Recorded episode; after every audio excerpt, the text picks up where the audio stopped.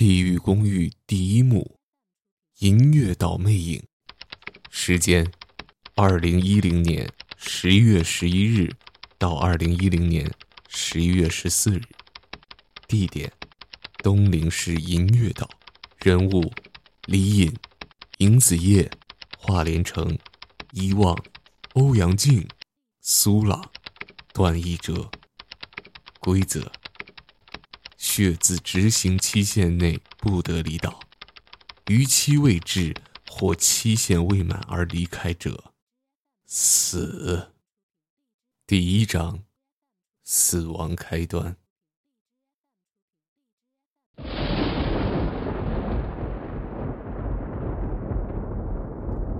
不！李隐大叫一声，猛然惊醒，啪嗒一声，李隐打开台灯。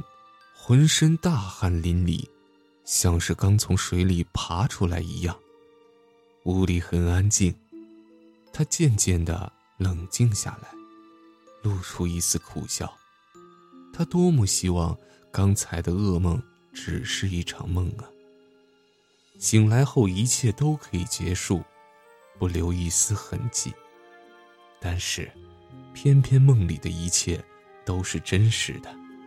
因为他此刻就活在一个真实的噩梦里，或许永无解脱之日。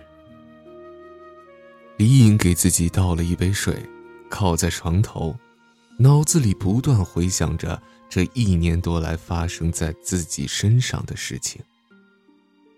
大学毕业后，他没有去上班，而是宅在家里做了个网络作家，因与父母理念不合。从家里搬出来独自生活，一年多前，一个晴朗的正午，他看到一个男子慌不择路地在街头狂奔，随后撞上了汽车，当场死亡。这个血肉模糊的场面让他呕吐不止。紧接着，离奇的事情发生了，他的影子莫名其妙地脱离了他，飞速逃开。而他的身体也不受控制的紧紧的追随着影子，一直追进一所很高的白色公寓。李隐因此进入了公寓，被分配住在四零四号房间。他的噩梦开始了。这是一座隐形的公寓，不存在于现实的世界里。不是公寓住户的人是见不到的，也进不来的。公寓的住户全都是因为身体被自己的影子操控，才来到这里。一旦成为这里的住户，就踏上了一条凶险恐怖的不归路。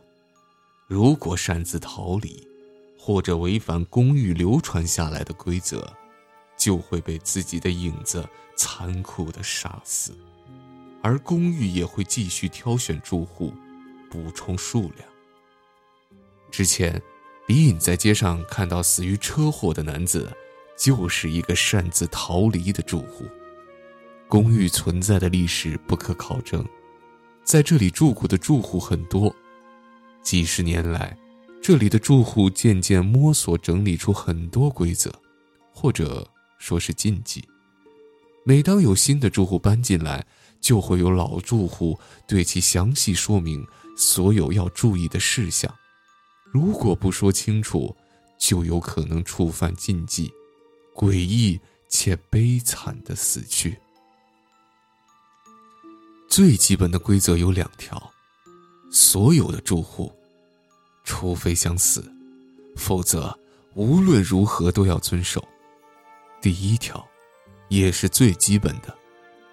除非血字指示出现，要求住户外出执行血字，否则绝不可连续离开公寓超过两天，超过四十八小时不归者，死。第二，成为住户后，如果自己所住房间的墙壁上出现血字，必须绝对遵从血字的指示去执行。稍有违背者，死。李隐亲眼见到过不相信这两条规则、不理会血字提示、直接离开公寓的住户，而那些住户后来全部都极为诡异的死亡了，无一例外。血字指示一般是指在特定的时间里去特定地点做一些特定的行为，而在这期间必定会出现许多无比诡异。恐怖的现象。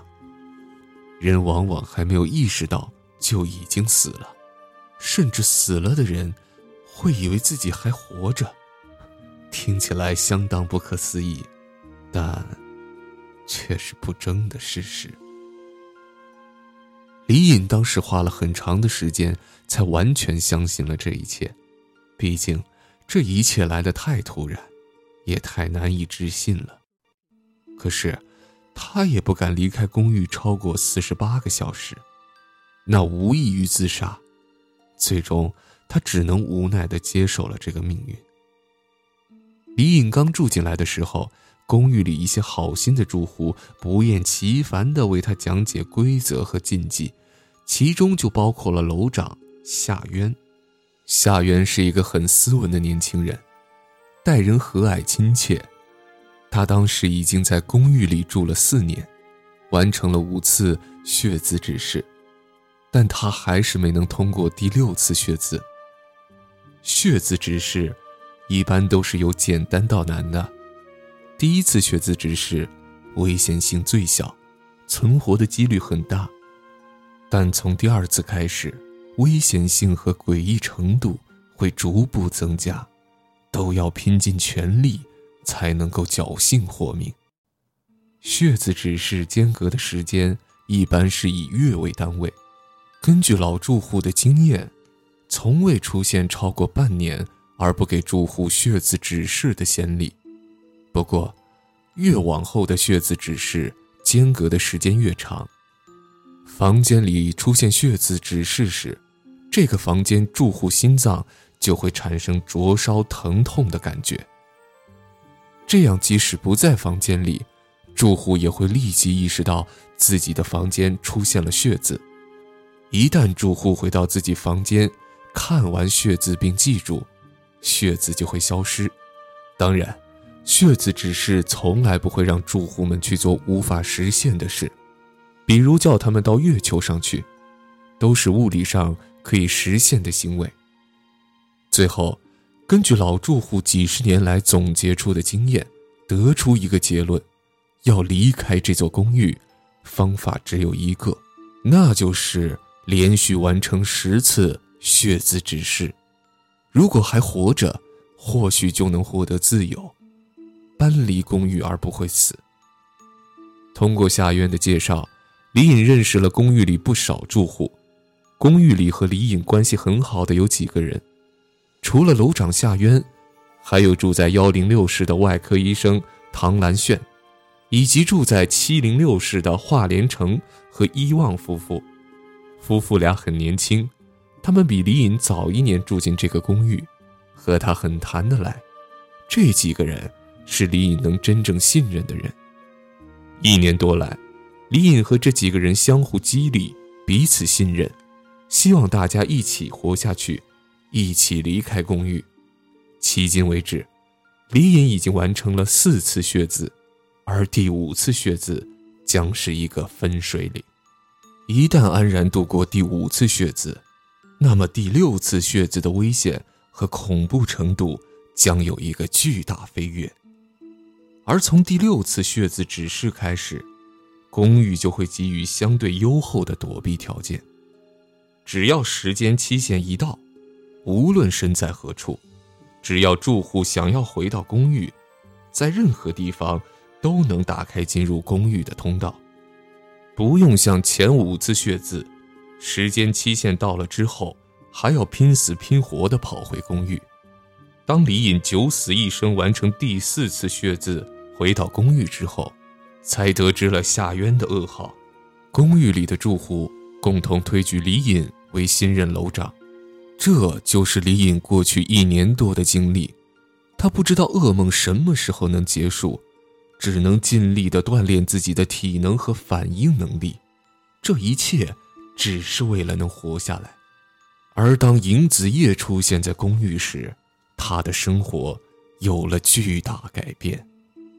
尹子叶进入公寓之前，是天南市英真大学的物理老师，她长得很美，一头飘逸披肩的长发，精致的五官，灵动的双眸。再加上他淡然的性格，举手投足之间的高贵气质，无论男生女生都对他极有好感。尹子叶的美，并非那种令人生气冲动欲望的美，而是一种自然绽放、令人不禁欣赏怜惜的美。李隐对尹子叶一见钟情。尹子叶住在四零三室，就在李颖隔壁，作为邻居。两人经常进行交流，尤其是针对血字指示的生路破解问题，这样的交流总让李颖很有收获。尹子叶的心理素质非常好，思维敏锐，李颖发现他的冷静简直到了不可思议的地步，几乎从未看到他露出慌乱不安的神色，否则他的第一次血字指示也不会安然度过。有时候，李隐觉得尹子叶似乎是另一个自己，冷静、顽强、果敢，内心充满爱。两个人的共同话题也越来越多。